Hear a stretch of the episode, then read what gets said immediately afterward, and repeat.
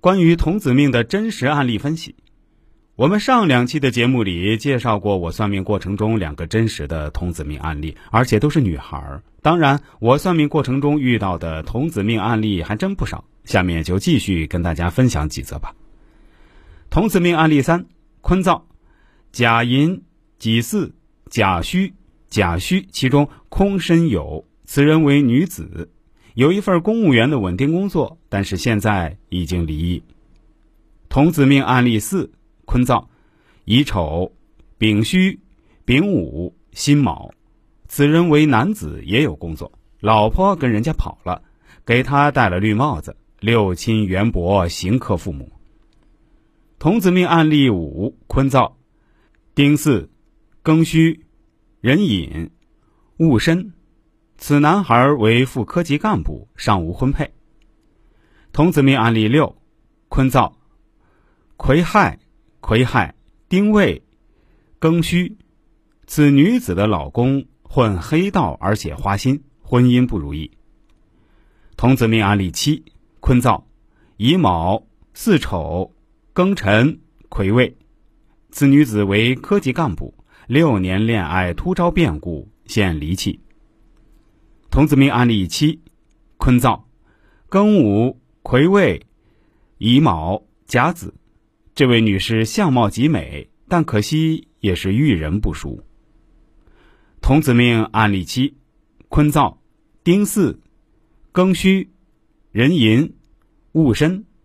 这是我一个远房亲戚，男孩，现在闹第二次离婚。一般来说，最正规的童子命就是前世非人类，今生投胎做人，身边冤情债多，也障重。人缘坏或疾病缠身，童子命病符入命宫，是一个容易发生意外、病痛的流年。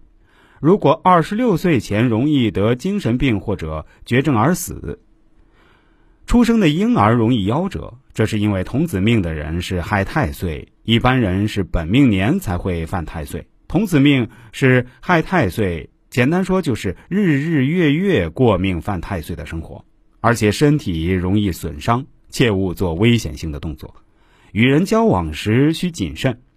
受太岁年相害，容易遇到小人，从而带来精神和金钱上的损失。尤其是女性朋友，结交男性朋友时需明辨之，慎择之，以免遇人不淑。做事情遇阻力较多，需计划详细，充分把握。情侣或者夫妻相处时，容易相互猜疑，甚至发生矛盾。这是婚姻生活之大忌，需多沟通与体谅。童子命在命理上主要表现在三个方面：一，易患身体疾病，但不至于危及到生命；二，甲童子命婚姻感情多不顺，男子屡婚难成家，女子屡嫁不能偕老；三，事业上最容易遇到小人。我还是再来跟大家说说童子命的特征吧。虽然我们以前的节目中也说过，但是还可以做出以下几点补充：一，人虽聪明，有病缠身，从小体弱，意外繁多；二，头脑愚笨，抑郁难长，引鬼上门，坐卧不安；三，六亲缘薄，行克父母，无依无助，多遇小人；四，婚姻不顺，迟缓难成，残疾离异，行欲伤子。五夫妻不睦，子嗣难求，非进监狱，长病难医。六性格孤僻，人缘偏差，受人欺负，不与交往。七时常噩梦，怪异非凡，附体随身，灾厄多端。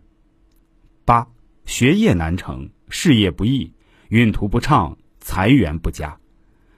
九百艺不精，喜好宗教，若得功法，走火入魔。十在世童子冤亲债务，若非还清，寿命难存。